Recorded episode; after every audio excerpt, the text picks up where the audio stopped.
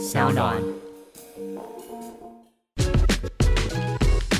就就就爱爱讲讲干干话。Hello，大家好，我是阿雄，Hello，大家好，我是 Skimmy，欢迎收听就爱讲干话。虽然我们名称节目名称叫做“就爱讲干话”，但是还是时不时要给大家一些实用的知识。不知道大家在感情上面最常遇到的问题是什么呢？其实谈恋爱也是在学着如何和自己相处，然后这个相处是需要练习的。我们今天邀请到这位来宾呢，大家可能一开始认识他是一位乐评，然后后来他开了他自己的 YouTube 频道，啊，非常的多才多艺。他带了自己的新书来了，叫做《一路练习，陪你成为自己的光》。欢迎今天的大来宾米露。欢迎。Hello，大家好，我是米露 Dear Dear。哎，你怎么会想要写这本书啊？在介绍我写这本书的原因之前呢，我必须跟各位观众讲，就是嗯我刚刚走进来不到五分钟，我已经体验到这个节目的威力，它真的就叫做就爱讲干话，它就叫做就 没错，就是哪里让你觉得干话？就是海太兄本人干话蛮多。我本来以为你是一个温馨的这个温柔的路线，没有，是因为两个节目调性不一样。如果你去听他另外一个节目，你就会发现他是一个知心大哥哥，还有两个人格。我完全就嗯是因为被这个 Skimmy 给洗脑不。好意思，是不好意 Skimmy 的。问题。对对我理解就了。我我终究还是我一个人扛下了所有。好了，我要回答什么？我忘了我。说、哦、为什么会想写这本书？哦，我一直觉得我人生就应该要写一本书才对，就从很小很小很小的时候，还是应他应该有起一个头，啊，OK 但我是只做写书这件事情。哦，我觉得这其实是我所有的创作的原点，不管是这写歌啊，或者拍 YouTube 影片，其实没有任何一件事情是我觉得比写字擅长的。嗯，但不知道为什么，就是一直没有遇到这个机会，然后直到去年才真正真正觉得这件事情是可能的，才着手去做。哦，是去年发生了什么？刚好有一个机会啊。就是刚好在 IG 上面认识一个朋友，然后他最近出了书，然后我就说：“ 哦，出书很酷诶。”他说：“哦，你想出吗？你很适合出出书啊。”然后就介绍了一个编辑让我认识，然后这件事就就发生了。这样当初怎么会选这个当主题呢？对啊？哦，一路练习陪你成为自己的嗯，怎么。选爱情类当主题？其实呃，我是想做一本分享我内心的想法跟旅程的书，但我没有想要它特别是什么样的种类。嗯嗯，我其实一开始最想描述的是要怎么怎么跟自己说话，接纳自己，让自己成为自己的第一个朋友，嗯类似这样的主题。但是后来我发现，嗯、这个主题在经过更多的探究跟向下挖之后，我发现我心里面真的想要的事情是，不要再传私讯给我了。嗯，什么意思？谁谁呀？他就说他说要满坑满谷的思绪对对，对对啊对，因为因为这个我的 YouTube 主题在讲恋爱跟星座跟感情嘛，所以他会时常有很多很多的思绪。但我后来发现，我最想要做的事情就是，如果有一本书可以让大家在遇到一些疑难杂症然后心情低落的时候翻一篇，它可以得到一个缓解，然后给自己一些想法的话，那我觉得它是一本很棒的，可以帮助我自己分享我自己的故事，但同时也可以帮助到别人的一本书。哇，我跟你说，你天真了。作为一个曾经出过书的爱情类 YouTuber，那私讯是不会减少的，他们会反复来问你在书里已经讲过的问题，哦而且问就是往后五年都会继续问。那好，我准备好了。准备好了吗？而且这本书一开始是要叫你愿不愿意成为第一个不孤单的人。嗯，那后来是因为里面也好像也没有特别说怎么又改成了呃这个不用。我知道为什么改成一路练习陪你成为自己的光，因为你想要做那种凌晨三四点对这种事嘛。但对那这一个主题，你愿不愿意成为第一个不孤单的人就被放掉了吗？还是你觉得他可能某年某月会用另外一种形式出现吧，我想。哦？因为我其实个人比较喜欢这个，对我就是觉得这个对吧？你永远成为第一个不孤单的人。那我来跟出版社沟通一下。哎，所以这一段是在讲什么？什么叫做你愿不愿意成为第一个不孤单的人？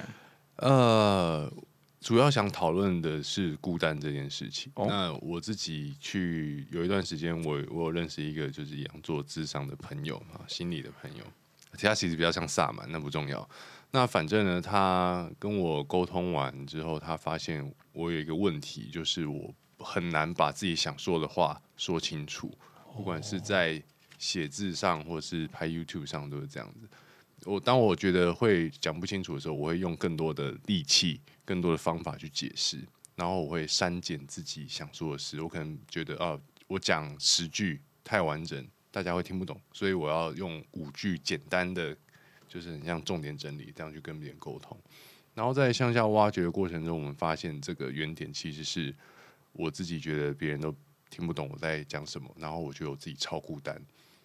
你第一次有这种经验是什么时候？就是大家都听不懂我在讲什么，我好像小学的时候就有这种经验呢、所以你的朋友都不知道你在讲三小。因为我是男生嘛，那当然人生最初的朋友就是一群男生。嗯然后可能当我就是我我写了一篇日记什么什么什么，然后我试图跟他们分享，他们是没办法理解我在讲为什么会有这个感觉，就是说啊你想太多了啊，这件事应该没有这样子吧？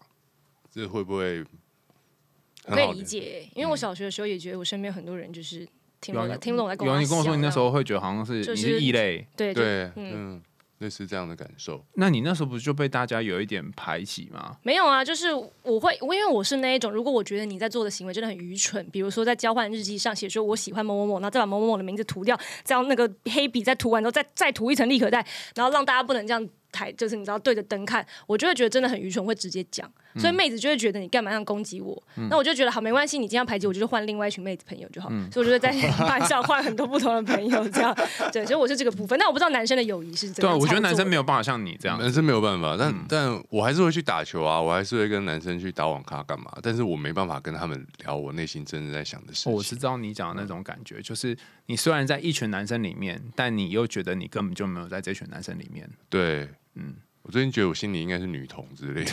哦，立刻这边出轨的，哎我们今天听到了什么？那那时候怎么办啊？就是其实很孤单吧。就是会觉得说我是不是要把不同的事情找不同的人讲，才有办法得到共鸣。嗯，就是比方说，哦，Skimming 可能很适合讲心事，但他没办法跟我打篮球，所以我只有在讲心事的时候往这边去，那我就跟海苔熊去打篮球。你可以打篮球吗？海苔熊不？行，那就反过来，你还是跟跟 Skin 打篮球的没。办法哦，没办法哦。不是，所以那时候怎么办？就是你就很孤单的在那里，然后、哦我觉我觉得这也是我创作的一个起点诶，所以我觉得不孤单的时候，就是我在联络簿上面写日记的时候。那不就被老师看到吗？老师 OK，但我觉得很幸运，是一路上都遇到了愿意跟我沟通，然后愿意理解我在讲什么的老师哦，。那很棒哎，这是一个很不一般的经验。你是一说你写满满的，然后老师这边回满满的吗？对，然后我有时候不写日记，我会写那种很像歌词还是新诗，他们会帮我给意见，说你这个写的很好一。样都是九年一贯，为什么别人的九年一贯得到的经验就是比较好？就是一样是九年一贯，就是为什么他可以作词你不行啊？对，一样就是为什么他的作词可以得到老师的回复，我作词的时候老师就会叫我不要在联络簿上瞎涂改这样子。有了，你以前你开始作词了不是吗？对，哦，原来是这样啊！爸妈也没有办法理解你，我觉得不太可以耶。然后你也不可能把这些回家讲。对啊，对啊，对啊。哦，所以写完这本书之后，其实就觉得哦，好感谢，就是一路上扶植我的老师们，想寄书给他们。扶植，伯乐伯乐，好像某种政权之类的。对啊，你在二十一页有写到说，请记得我们害怕的是受伤，而不是害怕恋爱。但在受伤以后，我们总是会害怕再次恋爱，因为再次恋爱，你觉得预期可能会再次受伤。对。啊，那虽然我看了之后，我还是觉得，那我要怎么越过这个恐惧啊？好难哦。呃，我我觉得至少我们开始意识到这件事情，我们可以把受伤的害怕跟谈恋爱的担心稍微拆开来一点点。这个比喻我会觉得说，如果你是害怕吃青椒牛肉炒饭的话，我们现在开始知道我们的恐惧是来自于青椒，不是来自于青椒牛肉炒饭这件事情。我们至少有一个稍微的认知跟方法，可以把讨厌的菜可以只。吃牛肉 跟炒饭，但 但问题是这，因为青椒牛肉炒饭它是混在一起嘛，对啊，但是你刚刚讲的这个受伤跟恋爱，它它不是同时出现还的啊。他的意思是说，如果我恐惧承诺的话，我就先只找炮友。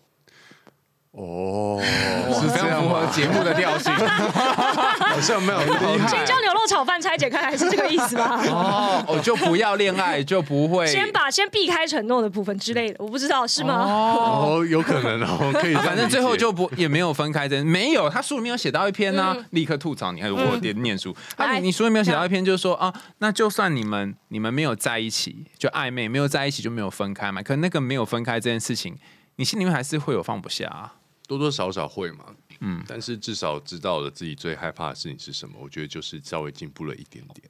哦，就不要要求太多。就先从自我觉察开始，解决咱们先不提。哦这样这这这样也行啊。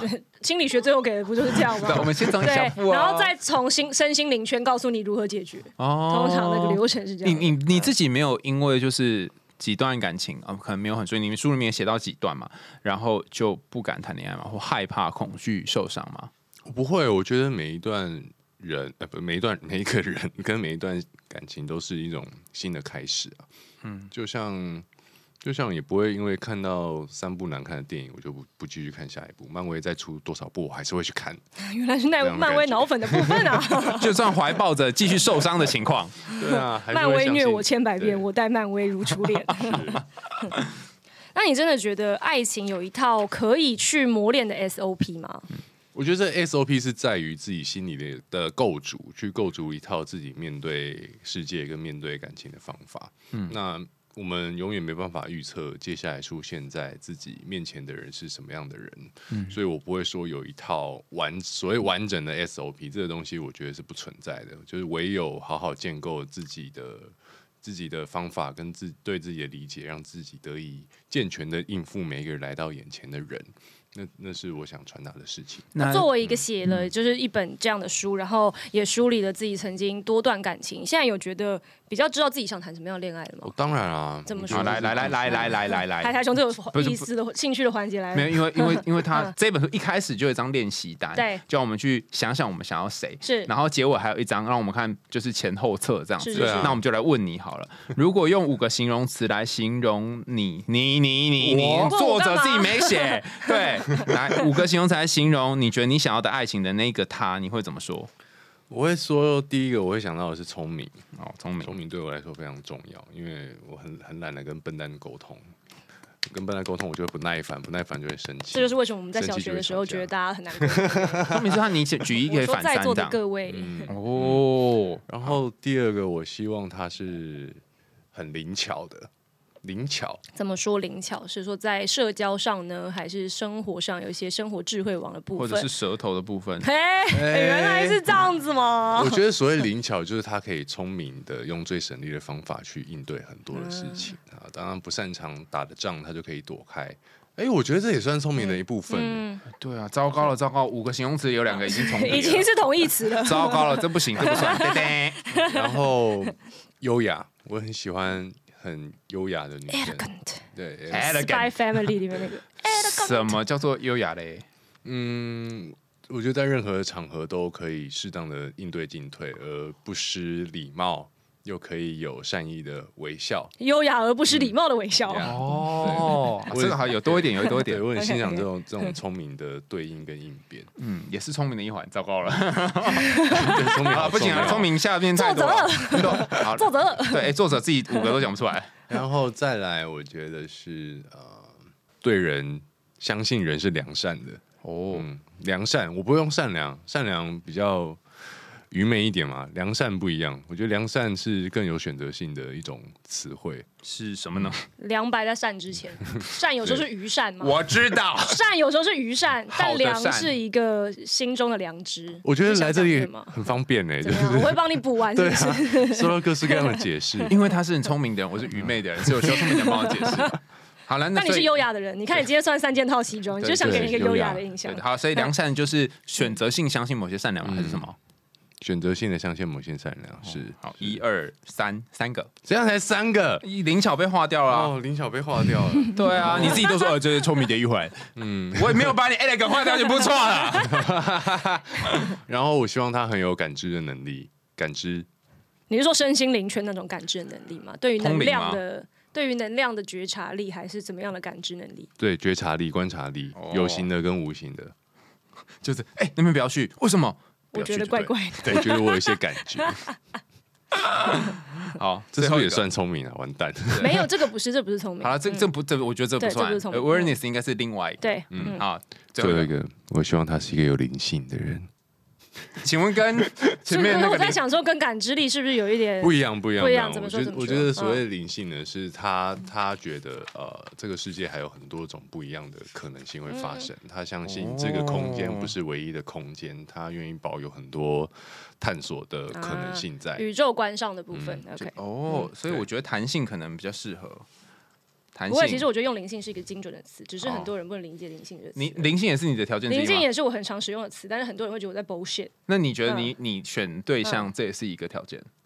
我觉得他可以跟我站不同的宇宙观，但他嗯不能觉得世界上只有他的宇宙观是对的，哦很棒，是吧？是他都不用讲什么话，你我就就是说我是水瓶座，攻略大家 只有我男朋友是水瓶座，我爸也是水瓶座的啊。哦，哎、然后 你很辛苦我一开始其实有写，然后我我重叠了一个灵性、哎、哦我们都没有 say 好，哇，对，是不是？哎、真我们今天。在场就是三个有有还是我们可以有缘之在一起人啊，无限期支持海苔熊跟麋鹿在一起，这个是这样。此处应有本，好啦，好，第二题，约会当谁中攻谁受啊？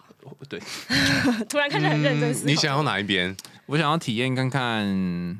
其实我一直想要体验看看瘦，但是我怎么看都觉得你是失败手对，但我一直一直失败。为什么你就是一直没有办法好好的当一个瘦。好，你们等一下结束之后私下聊聊啊。我 我想问，我想问海苔熊在恋爱过程中或者探索中，体验对你来说是一件很重要的事情吗。提什么？体验啊？体哎、对哎，我觉得对我来讲很重嗯要。一开始我本来会觉得知道比较重要，但后来发现体验重要很知多。知道什么？知道就是知道一些知识啊，就是那些论文上面写的东西啊。可是跟你真的去体验到，还是有一个落差。嗯，体验就是反复的试错的过程，就是可能错了一百次，发现一次是对的。然后这次对了，就算下你下次照做，也不一定还是会对。但就是有一些高提高几率做对吗。对对对对对对，好，第二题，约会当中，如果你说我们结婚吧，他会说什么？真的吗？真的耶，我也是写这个。哎好啦，无限期在一起哦，在一起，在一起，在一起，在一起。好了，第三题。等一下，等一下，我们有要讨论真的吗？这个答案是为什么吗？他很想讨论。哦，好，来来，请问为什么会是真的吗呢因呢？为因为我会觉得我的另一半会很质疑我会不会对他说出这句这句话，然后以及我真的有要对这这句话负责吗？然后我这个想法他没有他有承诺恐惧，你到底有没有要负责？到底我不知道哎、然后，然后如果当我真的讲出这句话之后，我觉得对方会需要一个 double check，就是哦，真的吗？你现在真的这样想？可是如果你是已经单膝下跪，然后把戒指拿出来说我们结婚吧，他还会问说真的吗？也许他觉得这件事很梦幻啊，所以他会问也许他现在正在哦他想拍片呢。说对，对啊有可能是个社会实验，有可能，所以我我不会觉得这个真的嘛是有他所谓正面跟负面我倒没有，只是一种哦，really 真的要发生了吗、但是我觉得好好特别。刚刚问你的时候，你自己也不一定确定这句话是真的还是假的。嗯，所以你如果真的讲这句话，你也可能有一点，诶，我是真的是这样想吗？我会怀疑耶，他有可能是拍拿十块钱的戒指跟女友求婚，女友真的会发现吗的这个气话？有可能、哦、什么样的情况下你会觉得，嗯，就是这个人你要结婚？我记得里面有写嗯好事，但此时此刻我没有很确定到底是哪一件事情，可能可能写完的时候又有一天又有一些不一样的现在呢会？此时此刻 right now，嗯嗯，就没有啊，就想不到啊。哦如果有的话他，就想跟你结婚。对啊，如果有我就结婚了嘛，对不哦对？也是有点道理啊。你今天都已经穿正装了，对，已经做好这个结婚的备准备要进礼堂没了错。嗯，如果可以的话，你希望跟他度过哪一个节日？然后这一天要如何度过？啊，你什么时候才要问 Skimmy 啊？还是说都只问我？你看他很快就逃走了。对他逃走没有，我可以回答、啊。顾左右。对，你问你本宫在问你，你为什么顾左右 而你？是你是来宾吗？他已经开始把玩我们那个对，就是塔罗牌。Plan B 的塔罗牌。呃，如果共度一个假日，我会不想要过假日，我没有想过任何一个假日，我想要它是一个平日。清明节可以吗？清明节是假日，但是清明节对于情人来说是平日吧？呃，我我的平日是指嗯那种路上，啊，没有人在度假的随便的一个周二这样。对对对你的意思说，你希望那一天是，譬如说一到五的某一天你是不是也写平日？weekday？对我发现是这样。你们俩好可原地结婚，糟糕！但等一下，等一下，但我跟你的平日定义有点不一样哎、我就是真的是清明节吗？不是。这个人很奇怪，中元节没有，我就是真的是那一天都在工作，嗯。我会希望那一天就是我的 work day，而不是而不是平日。可是你说你早从早上八点上晚上八点的这样的一天吗我？没有，是早上八点到晚上十二点，然后请问这一天，已经结然后束了啊、呢？就是没有，就这就这一天。那他怎？样陪你度过这一天就？这样子在旁边陪我度过一天啊。你说他哦陪你工作你说你在跟个对啊案商咨商的时候，然后他就坐在旁边玩手机？嗯不是啦，我在写东西啊，嗯捡东西啊，啊这样子 OK，OK 就是这样子度过一天，然后他在旁边。所以所以不能是你要去见个案的一天吧？对，但不可不可能，OK，他不能坐在旁边啊。OK，OK，但就我嗯我想象是这个 work day，哦但你想象的不是这样嘛？你不是想象是一个不是平日。我想象的是，就是路上人不多，然后不要什么人挤人什么，我觉得很很舒适，我会有一种相对的自由感，这样。对，但是他又还是回避最重要的问题，所以那天要干嘛？那天就待在一个海边的民宿，什么都不要做，然后可以开杯酒在在阳台看着海喝酒就好。哦，挺挺惬意的，挺惬意的。嗯，他很想知道你的哈，那这样子我就显得很庸俗哎。什么？你讲吗？圣诞节，因为我很喜欢圣诞节。不是，但重点可是因为我男朋友是八天的，所以他就是圣诞节因为没办法请到假。哦，对，但是就那一天你要做什么？那一天出国，然后在一个不人挤人的地方，然后就是随便做一些开心的事情都可以。这样我会想到奇怪的事情。点那也可以啊，怎么样的事奇怪的情会开心事情也可以？就 很多事情都会开心。我们可以从早上的约会先开始，我们可以先早上起来看一部很很有意思的电影，嗯然后那可能去街上漫个步，然后选一下食材之类的，然后回民嗯宿做菜呀、或者回家里做菜呀、哦，是真的前提是？要在前提是要在国外有个家才能在家里做菜，不然就只能在民民宿做菜。然后做完菜之后吃完饭，然后就是可以再看要玩一些什么游戏啊什么的，然后就可以做一些奇怪的事。玩一些什么样的游戏？糟糕糟糕，真是非常引人遐想啊！哎呀，这是你想问的吗？这才是一个成年人该有的约会的行程吧？我会了解啊，因嗯为我想透过这个问题知道说，啊、我适不适合跟这样的人在一起，以及他所期待的完美的一天是怎么样。如果我问的这个问题的对方回答我说，啊，我就是要去杜拜看烟火，那我就知道说，哦，这个人我可能离他远一点比较好。真的是真的是。哦我有一个朋友说他去杜拜跨年，然后那时候刚发生离太远的事件，我就说你你加油 哇加油这样。哦，哎，那这个方法的确是蛮有用的。我之前之前有一个心理师也都跟我谈说，呃，你要怎么知道这一个人？像刚刚有一题嘛，你回避掉那一题，要怎么样确定这个人可不可以跟你结婚呢？嗯就是你们两个去谈一个你们的 typical day，、你典型想要的一天长什么样子？嗯从早上眼睛睁开到晚上眼睛闭起来这一天，然后跟他那一天有没有一样？啊那而且这关键就在那个魔鬼细节当中，比方说早上起来，然后我们就可以喝一杯咖啡。等一下，咖啡是谁泡的？哦，太细节了对，吧没？有，因为这然后样那个人就说。没有，我们今天会住在一个豪华的五星饭店，所以有管家可以泡。如果是这个回答，你觉得可以吗？那那个人就家财万贯，嗯，如果他家财万贯可以，但如果他要求我要去找一间这样饭店，我就会觉得苦痛。哦，对嘛，所以就像这样，嗯就是这个想法，你就可以跟对方核对，然后看哦，是不是他跟我有一样想象的生活？那如果没有，就所以我们今天得到的回答就是海苔熊跟麋鹿非常适合在一起。是 为什么会这个结因为你论？们俩答案都一样哎、啊。等等，相似的人不一定可以在一起。哎，是对，那里面有讲到有有一些是相似，有些是互补，但是不一定呃相似的可以在一起。那你对于相似互补，你有什么想法呢？如果这个人跟我完全相似，我看到他应该会讨厌这个人。所以你现在很讨厌海苔熊吗？我还在观察中。里面有写到一段，就是说，呃，你讲到那个荣格嘛，对就是荣格在讲那个呃原型这件事情。就你你记得你讲那个故事吗？就有一段故事是什么？呃，你发现他很讨厌，但其实你讨厌身上的自己。哦，对对对，他应该是一个身心里面有一个叫做双生火焰的名词。他他在讲的就是，如果这个人跟你完全相似的话，那你一开始会喜欢他，因为觉得哦，这个人讲什么都听得懂，呃，他都听得懂我在说什么，然后他的行为路径跟我好接近。嗯但是在久一点、更久之后，就会发现这个人的优缺点跟自己是完整的复制过去的。嗯，所以当对方做了某件让我讨厌的事，实际上我是在讨厌我自己，因为这个人跟我完全的一样，类似这样的讲法。哦，所以你讨厌他，但其实现在讨厌你心里面的某一个部分其实讨。厌的是对就镜子映射出来的自己的感觉吧。哦，但是里面就是用那个分灵体来形容双生火焰这件事，让我周围恼火了。他非常有意。见，他说他真的吗？那你因为分灵。体跟双生火焰的概念是完全背道而驰的。来，您解释一下分灵体是。坏的。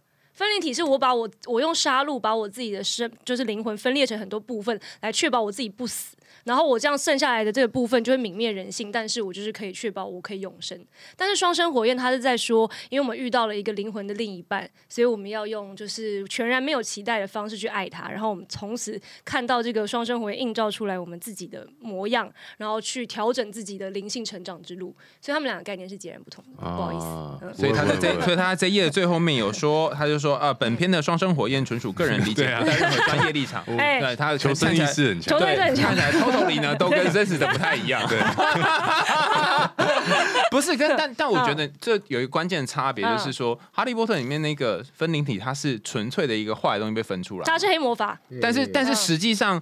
就我们会遇到那个人，假设他是引双生火焰的话，他身上一定有一些正面跟负面的东西，是就不会有什么纯粹都是负面的。对，所以不能用分灵体，因为分灵体就是专指邪恶的黑魔法。哦，对嗯他如果只是把生灵体那一段删掉，就这一张没问题的。哦，好，感谢，不好意思，哈利波特的校正脑粉，对不起。对，那现在我再来校正另外一部分。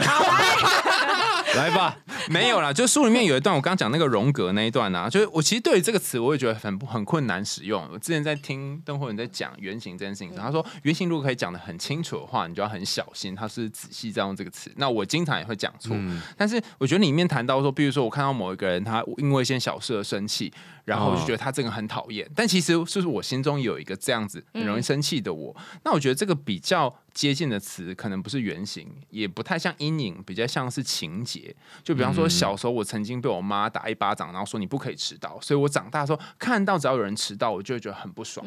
对，所以那个迟到的东西是一个创伤或者是一个结，它比较像情节。那原型是一个更巨大的东西。但我觉得你很厉害，就是你可以就是融汇各式各样不同的理论，然后写成一个你自己的想法。我不确定我有没有足够的 够厉害做这件事情，但我尽量。嗯，因为因为我我会把我自己视为一个呃隐门砖，我觉得像各式各样的理论啊，或者各式各样的呃方法，我都希望我的观众或我的读者可以透过透过我的影片或我的书，然后稍微对这个东西有所认知。你不一定要觉得我讲的是百分之百正确的，就像如果你对分离分离体有别的解释，那你看到了这个词汇，你觉得有兴趣，那你深入去研究，那我觉得是非常非常好的事情的。嗯，其实我觉得这本书有一个写的最好的地方，就昨天我就拿这本书跟我女朋友讨论啊，我们两个就讨论到三点，这么好。凌晨三点，真的真的真的，因为他很多很多米露的想法跟我想完全不一样，说看研究不是这样写的，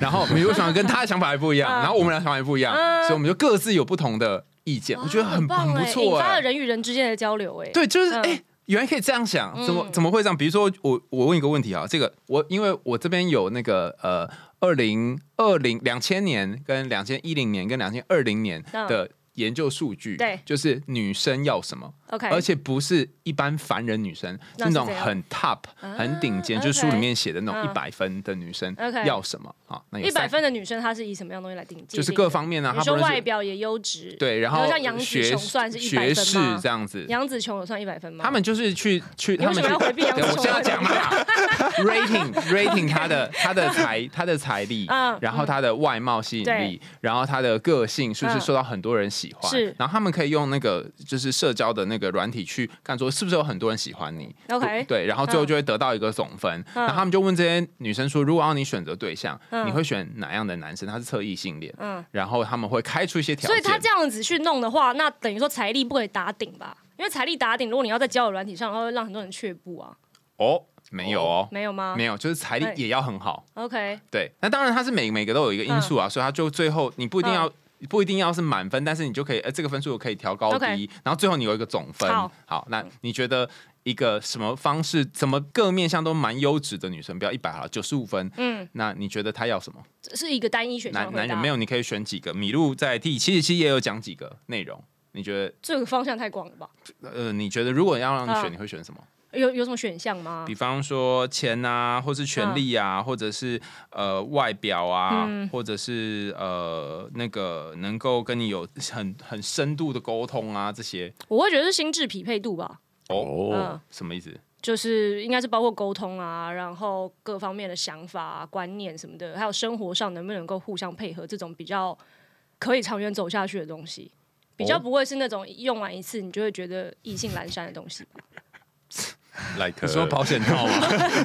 等一下，等一下，什么东西是用来之后异性来比？如说外貌用了几次之后，如果他只有外貌没有其他心智匹配度的话，你就会觉得他就是一个草包啊。哦，说边际效应递减就对对了。对对对对对，或者是钱，他如果只空有撒钱的这个超能力的话，也会渐渐的觉得说，那钱我自己也可以赚啊，因为她是一个九十五分的妹子，不是吗？哦，有道理嗯耶。所以到底是什么？没有，先停等等你们讲完啊，麋鹿。换我选哦对，。你不是有写吗？七十七耶，靠！宣传这到底怎么回事啊？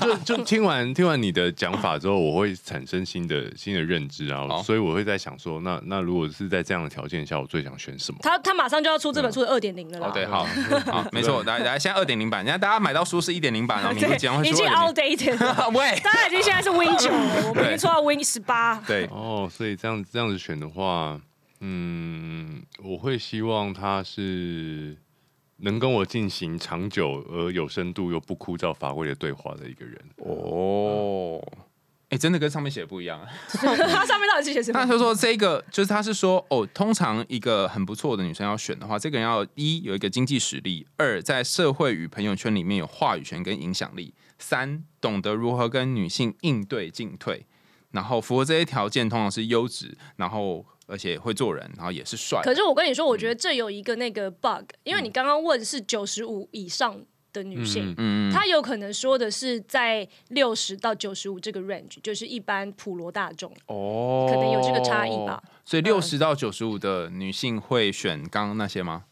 我觉得会吧，哦，好像是耶，你这么说有点道理。因为九十五以上，毕竟她就是很多东西都不缺啊。对啊，哦，但如果你已经到了那个对对那个对。程度了，你就会选你缺的。嗯。所以我刚我刚回答是想说，我如果已经在这个金字塔九十五趴以上的话，我会最在意的是是什么？好，所以研究显好示，，然后研究显示就是嗯。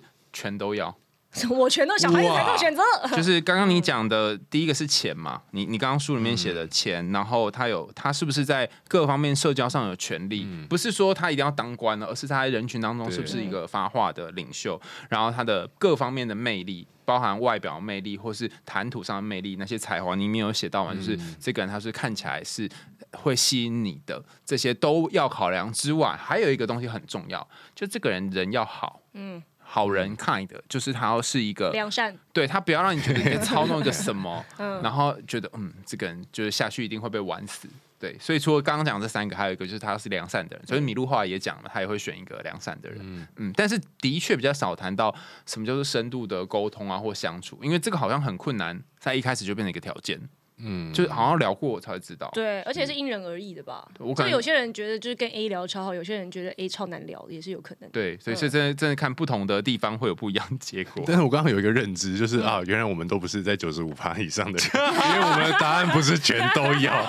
我们我们太浅薄，了。我我们一听到这个就就被有一个啊，我们要选，我们只能选一个我们。就选这个就对，限限制制我们的想象。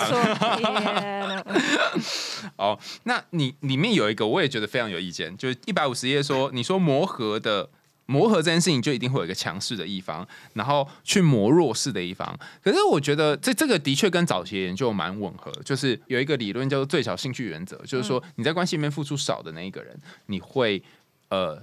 会在这段关系里面放比较少的心力嘛，所以付出多的那一个人放比较多心力，那付出少的那一个人，他在这个关系里面的权利是比较大的，他就可以拿翘。